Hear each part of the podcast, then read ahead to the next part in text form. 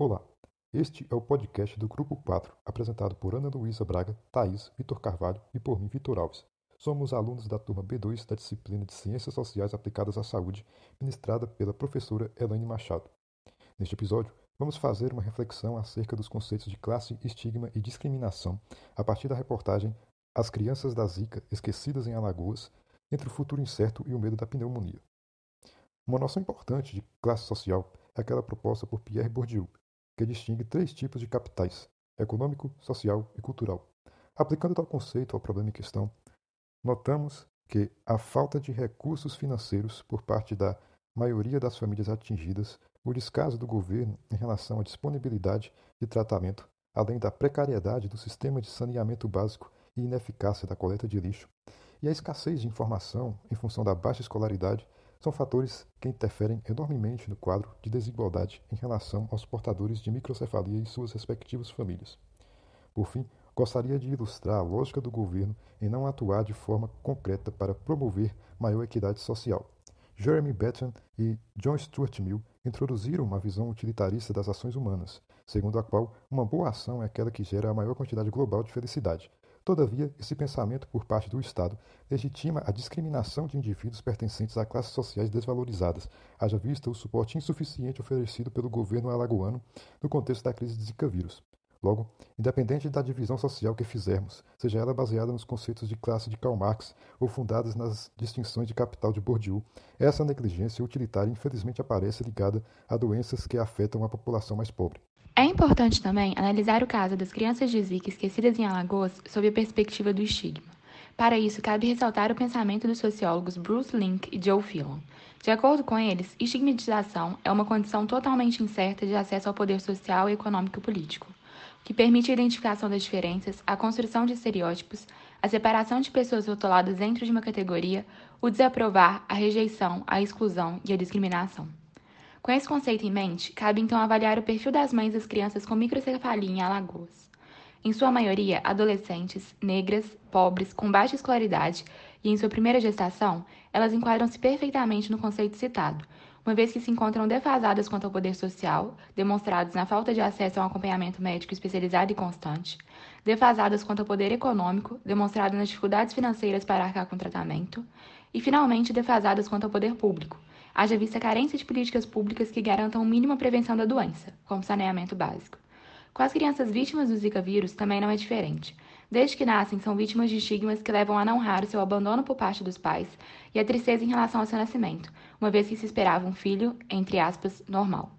Observa-se, portanto, no caso das crianças com microcefalia, um exemplo prático de iniquidade, visto que as vítimas do Zika são contidas em um contexto de maximização da exposição à doença e defasagem no acesso a equipamentos básicos, como cadeira de rodas e orteses, e concomitantemente a isso, uma falha da dimensão programática da saúde, visto que há falha nas políticas públicas alagoanas envolvidas no diagnóstico precoce e tratamento especializado da doença. Bom, um ponto importante é que é possível estabelecer uma conexão entre a consolidação do estigma e a discriminação.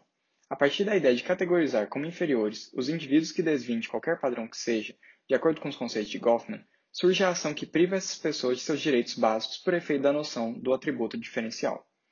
No caso das crianças acometidas pela síndrome congênita do Zika, já é possível notar em primeiro lugar a paternidade e a maternidade que lhes são negadas. Os depoimentos apresentados na reportagem da BBC mostram a realidade de Dayara, sem contato com a família do pai, e a de Eric, que apesar do amor incondicional da avó, não possui o carinho materno por não ser aceito. Extrapolando a realidade familiar, um evento impactante em 2016, período crítico do Zika, chamou a atenção. Um protesto de mães em Pernambuco, noticiado pelo portal G1, denunciou as situações abusivas às quais eram submetidas. Uma delas deu o seguinte relato: Foi triste, inacreditável. Queria subir no ônibus para ir para casa depois de uma rotina de hospital cansativa, e um senhor não queria deixar que eu subisse no ônibus porque, para ele, meu filho iria passar alguma doença. Disse que ele era um ser abominável, um demônio e que meu filho tinha sido uma praga. Por fim, não se pode deixar de lado o papel da negligência e das limitações de acesso aos procedimentos de saúde como agentes discriminatórios. Ao longo de toda a observação do problema que as famílias enfrentam para manter suas crianças acometidas, os obstáculos convergem para um foco principal. A Zika nunca foi prioridade. Ao não tratar o assunto com a devida atenção, há também uma negação da dignidade de vida para as vítimas da condição e seus cuidadores. Governo do Estado transferindo responsabilidade para o município e vice-versa, programa de terapia com profissionais não capacitados e benefícios assistenciais insuficientes são todos indícios de uma base de apoio pouco articulada em prol do mínimo de bem-estar que poderia ser oferecido a essas famílias. Diversas implicações podem advir de um diagnóstico de microcefalia. Para a criança, os principais sintomas são cardiopatias, atraso cognitivo, rigidez muscular, epilepsia, problemas auditivos e de visão e dificuldade de deglutição. Essas comorbidades ainda se estendem a outras afecções, como a desnutrição e alto risco de pneumonia devido à disfagia, e frequentemente subentendem que a criança estará restrita a uma cadeira de rodas e necessitará de cuidado constante. Não podemos esquecer das implicações dessa condição na saúde mental das mães e familiares, cujas vidas são mudadas para se adaptar às necessidades da criança. Dessa maneira, é possível que os responsáveis experienciem quadros de depressão e síndrome de burnout, especialmente quando desamparados logística e estruturalmente pelo governo para zelar pela saúde de seus entes. Haja vista a falta de amparo governamental às famílias, muitas dependem do auxílio de organizações não governamentais. Assim como existe o IPESC no Alagoas, que fornece tratamento e amparo completo aos doentes e suas mães, em Belo Horizonte tive o privilégio de me voluntariar na AMR, Associação Mineira de Reabilitação, que atua de maneira semelhante. Essa ONG acolhe crianças com as mais diversas deficiências, dentre elas muitas com microcefalia. As crianças vão à instituição várias vezes por semana e têm acesso a sessões de fisioterapia, esporte terapia, fonoaudiologia, além de consultas frequentes com pediatras e dentistas. Eu trabalhava na sala de espera, onde cuidava das crianças enquanto outros membros do corpo de voluntário administravam atividades manuais com as mães, como artesanato e costura, com o intuito de promover o lazer ou de viabilizar nova fonte de renda para essas mães.